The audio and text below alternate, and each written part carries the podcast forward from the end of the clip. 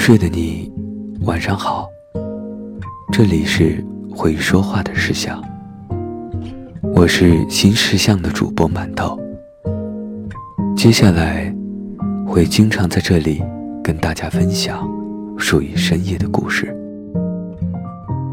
很多无法给出答案的问题，或许都被你们的故事相互解决了。如果你恰好睡不着，那今天的故事非常适合你。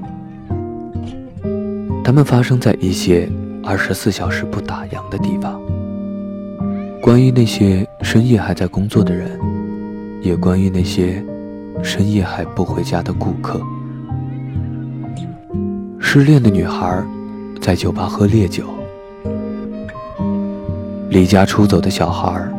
趴在便利店里睡觉，货车司机在跟小偷搏斗。把这些片段放在一起，你会格外感受到午夜的残酷与温柔。每个人都在晚上暴露脆弱，而那些恰巧目睹别人脆弱的人，默默用陪伴伸出了一只手。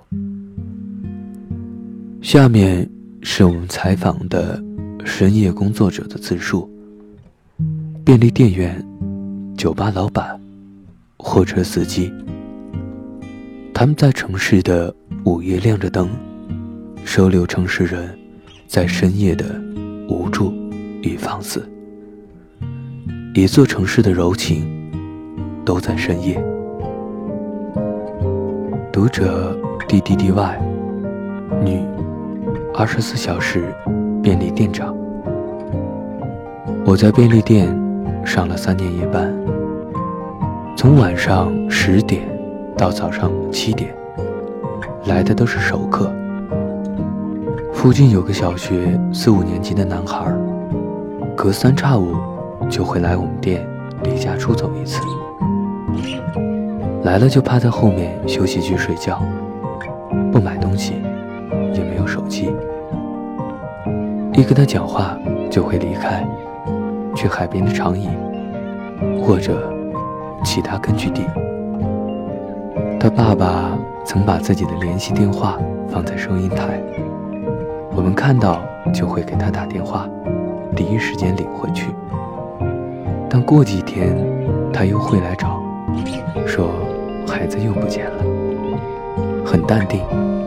好像孩子离家出走是家常便饭，一次一次，周而复始。我们不好说什么。如果在当班时遇到这个孩子，都会自己结账给他买零食。工作久了，也会被陌生顾客温暖到。有天同事临时请假，我从早到晚。连着二十四小时在店里，无力到最基本的“你好，欢迎光临”都不想说，只是生冷的扫码、装袋子、收银。常来买咖啡的协警在旁边排队，突然对我说：“你看起来很虚弱，需要休息。”我转身打咖啡，顺便抹了把眼泪。能看到一盏不灭的灯，大家也许都会多点力气。读者 Leo，男，酒吧老板。今年在北京开了一家酒吧，每天从下午六点工作到深夜。客人喝到酒成晕时，会彻底展露心扉，诉说自己不开心的事，而我。只会做一件事，老铁，干一杯 shots，第二天醒来，什么都会好的。酒吧老板基本也是兼职半个媒婆。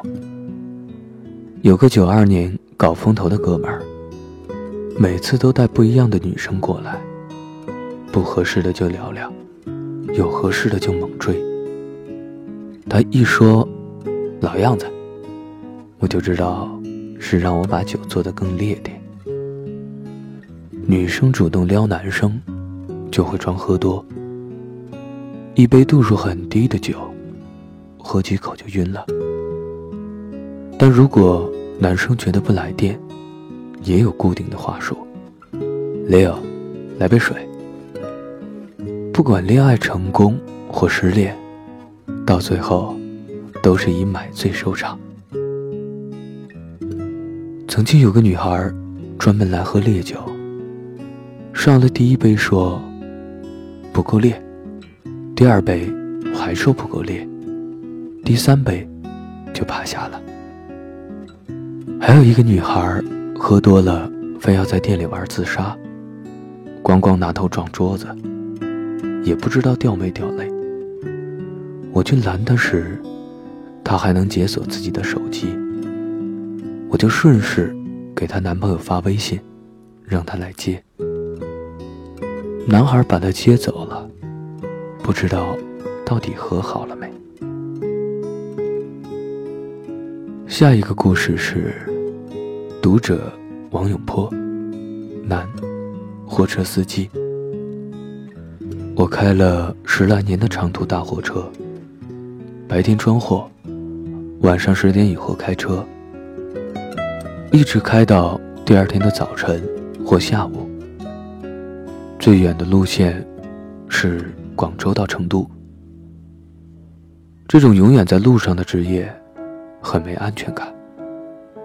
路上要交各种过路费、油费，会随身带很多现金。最怕睡觉休息时候有人来偷抢。犯困了就用清水洗洗脸。实在忍不住睡一会儿，也要抓着棍子防身。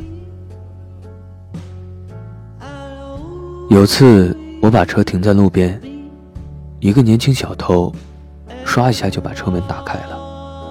我瞬间惊醒，拿起棍子跟他打了一番，放他跑了。后来有了网络平台，用卡缴费，没人带现金上路了，我才慢慢放下了防身的长木棍。跑一趟货就得一两周。遇到车辆抛锚、车辆事故，是最无助的时候。在路上，相依为命的就是饭店老板，或者跑同一个方向的驾驶员，会经常在路上碰面。车坏了，饭店老板会带你去找个维修的地方。现金被盗了，老板就借你点儿，下次路过再还。一六年去浙江，横穿马路来了一辆轿车，我和双方都受了轻伤。本来想自己怎么这么倒霉，结果之后路过的兄弟们都把车停下来陪我一起处理，一耽误就是半天。深夜，我们永远在路上。这是新事项的第。六百四十七篇文章，我还为你准备了文字版本，你可以在微信公众号搜索“新事项”，在那里回复“六四七”就可以看到它。有哪些在深夜被打动的时刻？可以在评论区和我聊一聊。晚安。